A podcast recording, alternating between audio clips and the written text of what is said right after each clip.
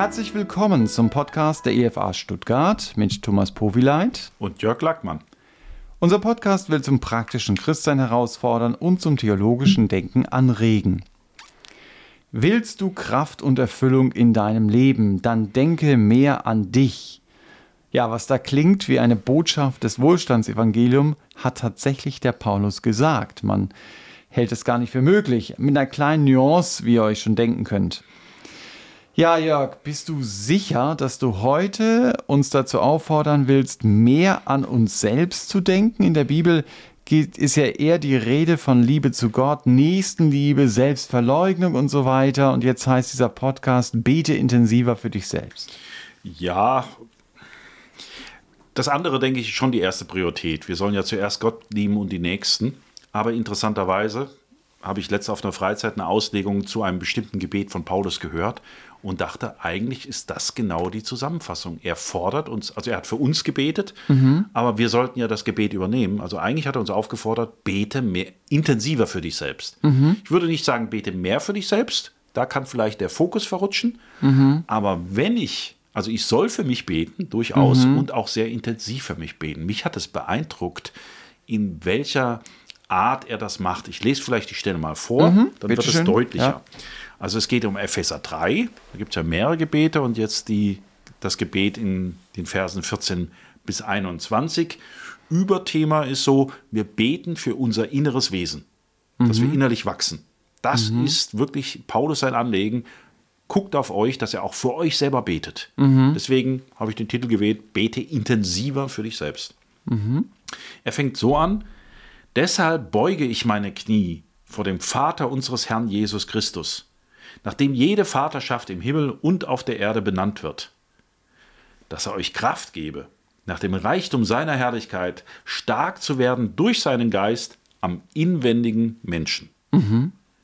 Dass Christus durch den Glauben in eure Herzen wohne und ihr in der Liebe eingewurzelt und gegründet seid, damit ihr mit allen Heiligen begreifen könnt, was die Breite und die Länge und die Tiefe und die Höhe ist, und die Liebe Christi erkennen könnt, die alle Erkenntnis übertrifft, damit ihr erfüllt werdet zu aller Gottesfülle. Dem aber, der überschwänglich über alles hinaus tun kann, was wir bitten oder verstehen, nach der Kraft, die in uns wirkt, dem sei Ehre in der Gemeinde in Christus Jesus zu aller Zeit, von Ewigkeit zu Ewigkeit. Amen. Das war das Gebet des Paulus jetzt. Und wenn man es mal mhm. genau anguckt, sagt er, ich will, dass ihr Kraft habt, ich will, dass ihr die ganze Gottesfülle habt, Christus soll euch in, in, euch wohnen. Ihr sollt ganz tief in der Christi-Liebe baden, sage ich jetzt mal mit einem anderen Bild. Also es geht nicht um Dienst, um Evangelisation, in, wie es in anderen Gebeten geht, sondern wirklich bete für dich selber. Du sollst ein erfülltes Leben leben, du sollst ein vollmächtiges, ein kräftiges Leben leben. Christus soll in dir sein, die Liebe soll dich ganz erfüllen. Also man soll wirklich auch manchmal an sich selber denken. Mhm. Was mir auch auffällt bei diesem Gebet, das du vorgelesen hast, ist ja das Anliegen, dass er für Dinge betet, die wir in Christus eigentlich schon haben. Ja, die Liebe Gottes ist nach Römer 5 ja in unser Herz ausgegossen. Christus wohnt nach Galater 2 in uns und trotzdem betet er eigentlich dafür. Fragt man sich natürlich, warum macht er das? Ja, spannend. Ich, ich fange vielleicht mit etwas anderem an. Ähm, Letzte auf einer Freizeit war so, so zwanglose Runde, wo man noch so geredet hat, nach so einer Frage- und Antwortzeit. Und dann ging es noch weiter. Ich weiß nicht mehr, wie es angefangen hat, aber irgendwann waren wir bei dem Vater Unser. Und da wird gebetet, und führe uns nicht in Versuchung, sondern bewahre uns vor dem Bösen. Und da war dann die Frage, ja, gibt es Versuchungen, die, wenn wir beten würden, uns nicht treffen? Mhm. Das war recht spannend, weil eigentlich ist klar, Gott führt uns ja in bestimmte Prüfungssituationen hinein. Mhm. Aber scheinbar scheint es so zu sein, dass wir manche auch abwenden können, wenn wir dafür beten, dass wir dafür bewahrt werden. Also einerseits ist Gott ja unser Schutz und andererseits sollen wir auch beten. Ich glaube, wir haben die Liebe durch den Geist in uns, Christus wohnt in uns, aber um zu dieser ganzen Fülle zu kommen und wirklich diese ganze Kraft zu erfahren, sollen wir auch ganz bewusst darum beten. Mhm. Und es fällt hier ja auf, wie tiefgründig Paulus einfach darum betet, oder? Dass er einfach wünscht, dass Christus in seinem Leben sichtbar wird. Also das war das, was mich beeindruckt hat, weil wenn ich mal so ein bisschen reflektiere, wie ich bete, Für mich selber jetzt. Wenn, also, Nur mal, es geht ja erstmal heute nur um uns mal. Dann habe ich unheimlich viele Anliegen, mit denen ich Gott bestürme. Ach, Herr, du weißt, heute ist das schwierige Gespräch und da habe ich Probleme und da innerlich eine Blockade, das zu machen, so bestimmte Aufgaben und Hilf und dies und jenes. Aber er ist hier irgendwie auf einem ganz anderen Level. Also da geht es wirklich um, um das innerste Wesen eigentlich, wo er drum betet. Mhm. Und das finde ich wirklich beeindruckend, weil wenn ich das vergleiche, muss ich sagen, bete ich oft sehr oberflächlich für mich. Sondern nur mal liegen, aber nicht um mein eigentliches Wesen. Vielleicht mal, ach, Herr macht mich liebevoller. Mhm. Aber was er macht, das ist ja so eine richtige Zack, Zack, Zack, Zack. Und, und ja, eine nach dem anderen Gebet, noch tiefer rein und noch tiefer und noch tiefer. Also das hat mich hier schon gepackt, als ich das gelesen habe. Und trotzdem sehr einfach. Also ist er erst auf Jesus ausgerichtet. Äh, das soll jetzt dem, was du sagst, nicht widersprechen, aber ich erinnere mich daran, dass einer meiner Lehrer sagte, es ist schon sehr hilfreich, wenn wir nicht beten, Herr, ich, ja. sondern dass wir beten, Herr, du.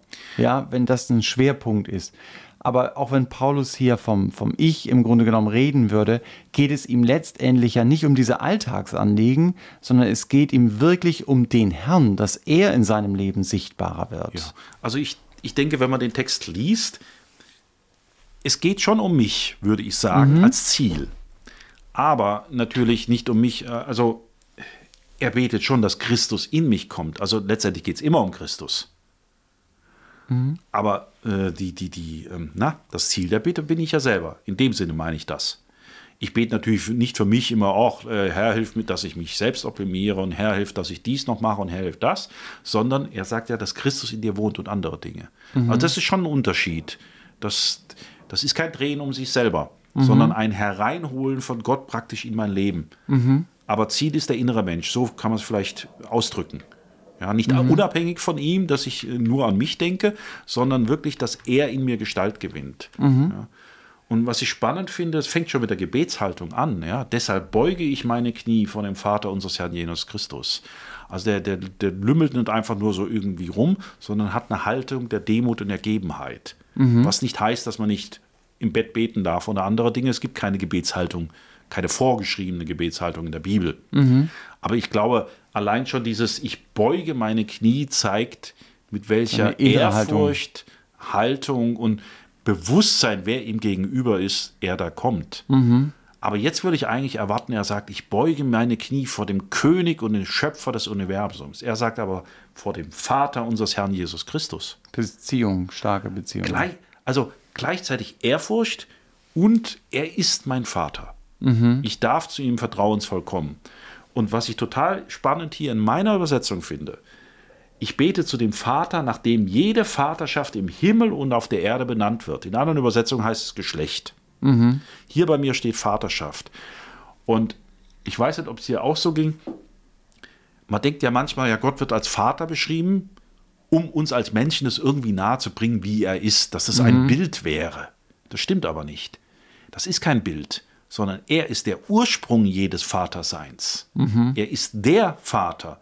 Das ist nicht einfach nur in menschliche Sprache gekleidet, sondern er ist das Urbild von allem, auch besser als jeder Vater. Mhm. Und diese innige Beziehung zwischen dem Vater und dem Sohn war von Ewigkeit her. Er ist ewiger Vater, Jesus ist ewiger Sohn. Und wenn ich Vater bin in meinem Leben, ist das nur ein Abbild von dem, was er schon ist. Also ich bete wirklich nicht einfach nur so, ja, damit ich es halt verstehe, zu einem Gott, der mir fern ist, sondern äh, ich bete wirklich zu meinem Vater. Mhm. Ja, in entsprechender Ehrfurcht. Nebenbei ein reicher Vater, ja, soll uns nach dem Reichtum seiner Herrlichkeit geben. Und da habe ich letzte Geschichte gehört. Ich glaube, sie ist konstruiert, aber ich fand sie doch recht nachdenkenswert. Auf jeden Fall ist sie mir im Kopf geblieben. Also gute Illustration dann sozusagen. Ja, ob sie gut ist, dürft ihr entscheiden. Ja, aber bei mir hat sie sich äh, festgehakt, auch wenn ich sie nicht ganz logisch fand. Ein Bettler ähm, glaubt aus einer Mülltonne vor einem Edelrestaurant die Reste raus. Das immer wieder. Irgendwann sieht der Restaurantbesitzer das, kommt zu dem Bettler raus, hat Mitleid mit denen und sagt, ich biete Ihnen an, Sie können hier in mein Restaurant kommen, wir haben gerade Buffet, Sie können alles auswählen, was Sie wollen. Wir können von allem essen, sie zahlen keinen Cent. darf ich wirklich alles essen? Ja. Und dann sagt der Bettler, nee, eigentlich möchte ich es nicht. Ich möchte lieber bei dem bleiben, was ich kenne. Mhm. Da fühle ich mich wohler. Habe ich gedacht, irgendwie so sinnlos. Und es war besser erzählt, muss ich zugeben. Ich habe es irgendwie nicht hingekriegt. Also äh, hat auf mich viel besser gewirkt, als wie ich es jetzt wiedergegeben habe. Aber ich habe den Wortleit einfach nicht. Ja, mhm. gab keine Aufnahme. Aber sind wir manchmal nicht auch so, ja? Wir haben den Reichtum der Herrlichkeit, geben uns aber mit so wenig zufrieden. Mhm. Und beten auch gar nicht für unser inneres Wesen. Ich glaube, das ist die Argumentation hier. Betet zu eurem Vater, dass er euch nach dem Reichtum seiner Herrlichkeit gibt. Ihr sollt im Reichtum baden, mhm. sagt er praktisch. Mhm. Und ich meine, da geht es ja nicht um Geld, sondern da geht es ja um innere Werte. Ja. Und dafür betet Paulus hier ja auch. Also, dass wir innerlich reich werden sollen. Wie sieht denn das konkret aus?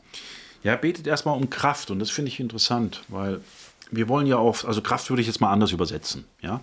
Also Kraft würde ich übersetzen, innere Stärke, eine stabile Persönlichkeit, ähm, Vollmacht, äh, dass du etwas bewirken kannst, einfach weil, wenn du etwas sagst, das Gewicht hat.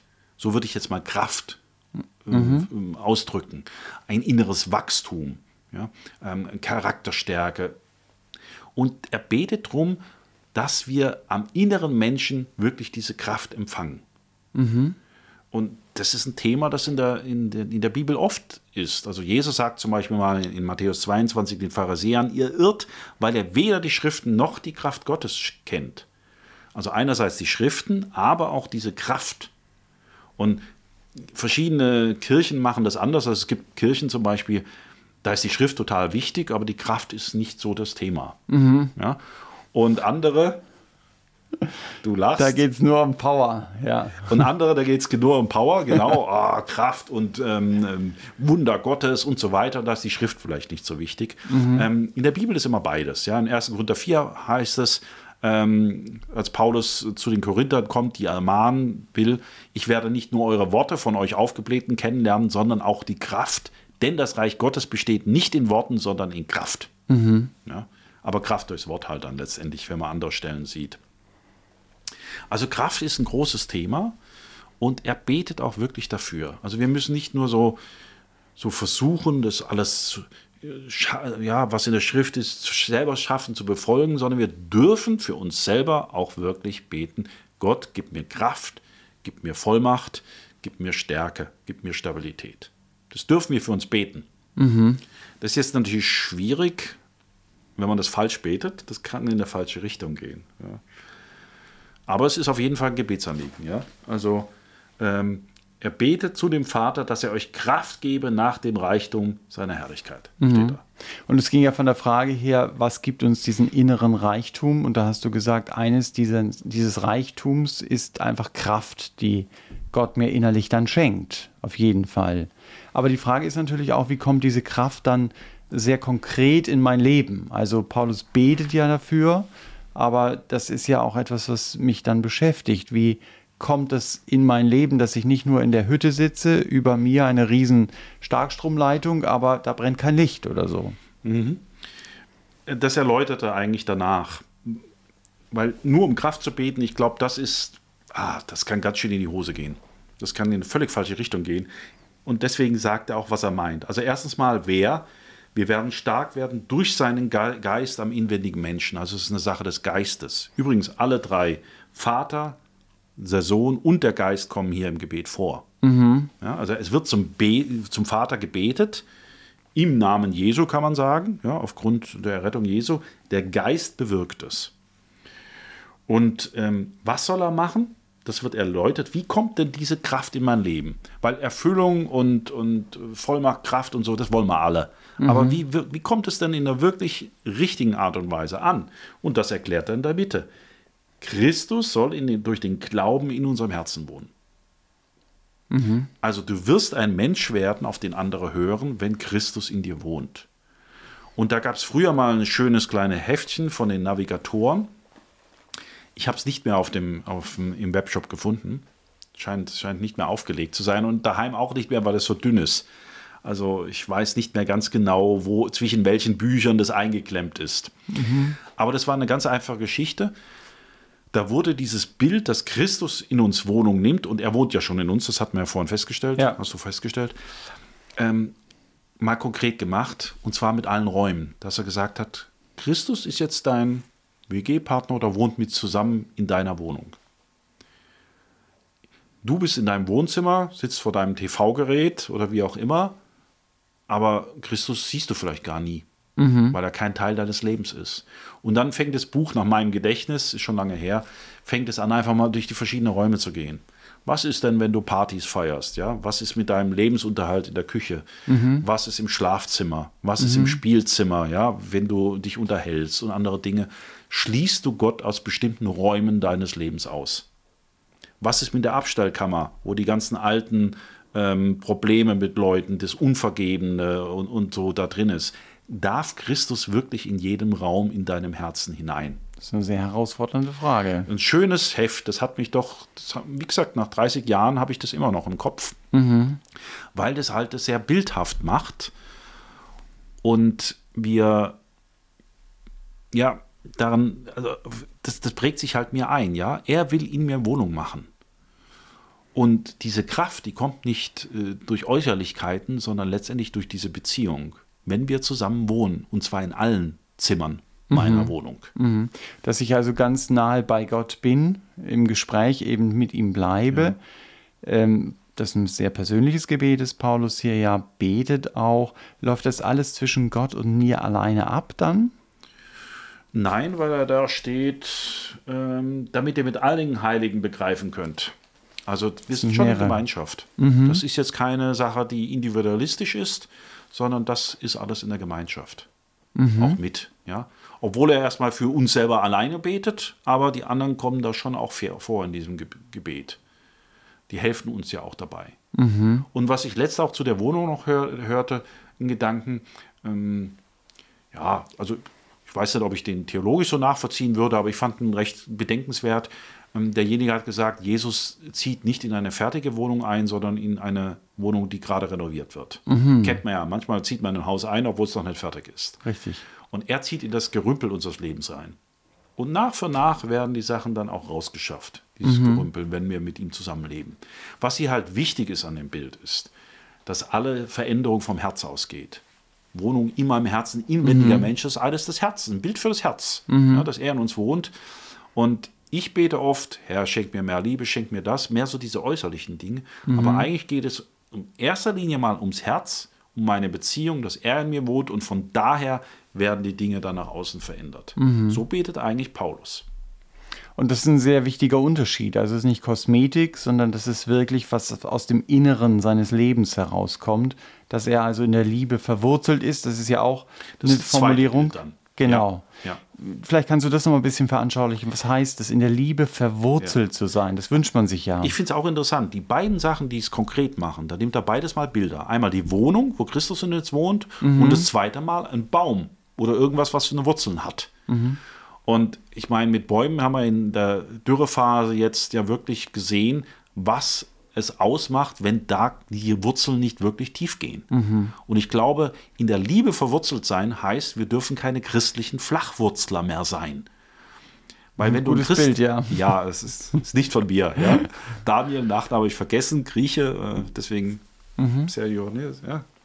Aber er hat gesagt, christliche Flachwurzler, die haben halt so eine oberflächliche Sicht, wie Christus uns liebt, jetzt in der Liebe zum Beispiel. Aber da ist nicht mehr genug Wasser da, wenn mal die Stürme des Lebens kommen oder wenn eine Dürre außen drum herrscht. Da musst du wirklich tief nach unten gehen.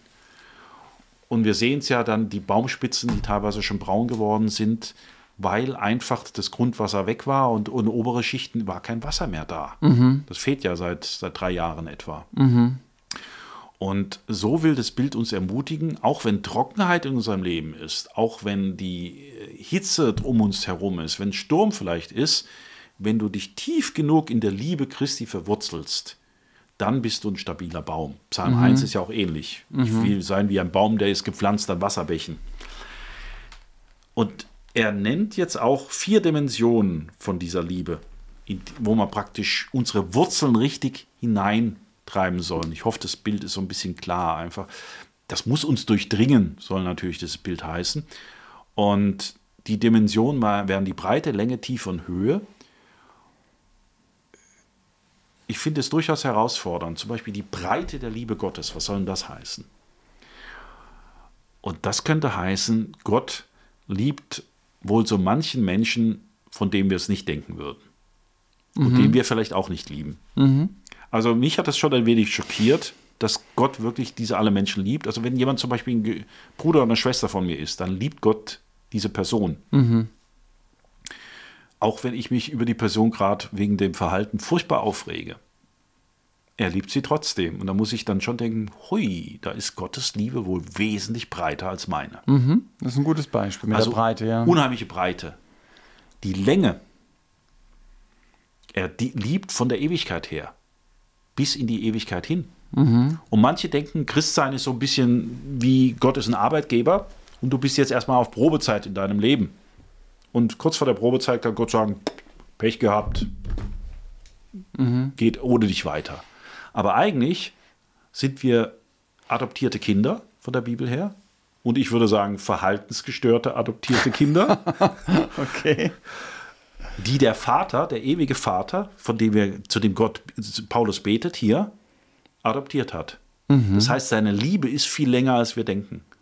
Mhm. Und er lässt uns da nicht los. Also auch eine viel größere Länge der Liebe, als wir denken. Die Tiefe, eine viel größere Tiefe. Er ist bis in die Hölle gegangen, um uns zu erretten. Mhm. Und auch wenn ich jetzt das Leben eines Hiobs angucke oder andere, in die größten Tiefen des Lebens ist er auch dabei. Mhm. Oder wenn man es vielleicht positiv sieht, ähm, in die tiefsten Schichten des, des Menschseins ist seine Liebe oder eine viel tiefere Liebe, keine oberflächliche Liebe, so mhm. könnte man es vielleicht auch auslegen. Mhm. Und dann gibt es auch die Höhe. Sie übertrifft alles, was hoch ist. Also klar, er ist im Himmel.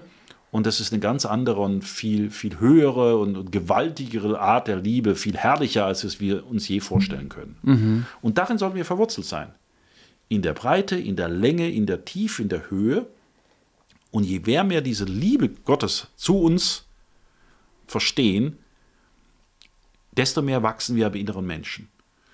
Ja, wenn Christus in uns wohnt und alle Räume unseres Lebens immer mehr offen werden, auch dann wachsen wir und der Effekt ist dann, dass wir eben vollmächtige Menschen werden, wirksamer Menschen, gekräftigt werden und wie hier im Vers 9 steht, die Liebe Christi werden wir erkennen, die alle Erkenntnis übertrifft, damit ihr erfüllt werdet zu aller Gottesfülle. Mhm. Also dann sind wir voll erfüllte Menschen. Und das war ja in der Anmoderation so ein bisschen provokant, so praktisch, willst du Kraft und Erfüllung in deinem Leben? Oder so wie so aus einem schlechten ähm, ähm, äh, ja, na, Ad, Werbe, Werbe, Werbebeitrag irgendwo ja. in den sozialen Medien, ja, äh, willst du 3000 Euro im Monat nebenher, ja, mit nur vier Stunden und so. Klingt so reißerisch, aber letztendlich sagt er das. Willst du Gottes Fülle, willst du Kraft, dann bete für dich selber, dass Christus in dir wohnt und dass du die Liebe in all ihren Dimensionen ähm, erfüllst. Und dann kommt noch eine Verheißung, dem aber, der überschwänglich über alles hinaus tun kann, was wir bitten oder verstehen. Nach der Kraft, die in uns wirkt, mhm. dann kommt er in die Erbetung natürlich. Dem sei die Ehre in der Gemeinde in Christus Jesus zu aller Zeit, von Ewigkeit zu Ewigkeit. Amen. Also, du bleibst natürlich nicht bei dir stehen, sondern wenn Gott dich verändert, Christus in dir wohnt, du die Liebe erfasst, dann kommst du automatisch zur Anbetung wie am Ende. Mhm. Aber letztendlich sagt er, bete doch auch mal intensiver für dich. Bet nicht nur für Anlegen, sondern bet wirklich für deinen inneren Menschen. Und ich bete für den inneren Menschen, wenn ich es mal zusammenfasse, dass ich sage, Herr, halt mich nah bei dir. Also das war der Gedanke der Wohnung. Und lass mich deine Liebe in der Tiefe erkennen. Und wenn ich von dieser Liebe erfasst bin, dann wird diese Liebe auch aus meinem Leben strahlen. Also, dass es mir nicht nur darum geht, Herr, lass mich lieben in erster Linie, sondern lass mich deine Liebe erkennen und aus diesem Wissen, aus diesem Überwältigtsein strömt es auch in meinen Alltag hinein. Genau das ja. betet er, ja. ja. Also vielen Dank. Ich denke, das ist auch eine Motivation, eben solche Gebete, wie sie uns in der Bibel aufgeschrieben sind, nachzubeten und sie dann eben auch einzusetzen, zu konkretisieren in unserem persönlichen Leben. Dass wir sagen, darum bete ich, darum bete ich. Also da können wir eine ganze Menge lernen, auch von Paulus, wie er biblisch betet. Ja, das war wieder der Podcast der Evangelischen Freikirche Evangelium für alle in Stuttgart. Wir hoffen, ihr habt einen im Gebetsimpuls wirklich mitnehmen können. Und wenn ihr Fragen habt, über die wir sprechen sollen oder Anmerkungen zum Podcast, dann schreibt uns doch unter podcast.efa-stuttgart.de. Wir wünschen euch Gottes Segen und dass ihr keine christlichen Flachwurzler mehr seid, um den Begriff aufzugreifen, sondern die Liebe Christi in ihrer ganzen Breite, Länge, Tiefe und Höhe immer mehr erfasst.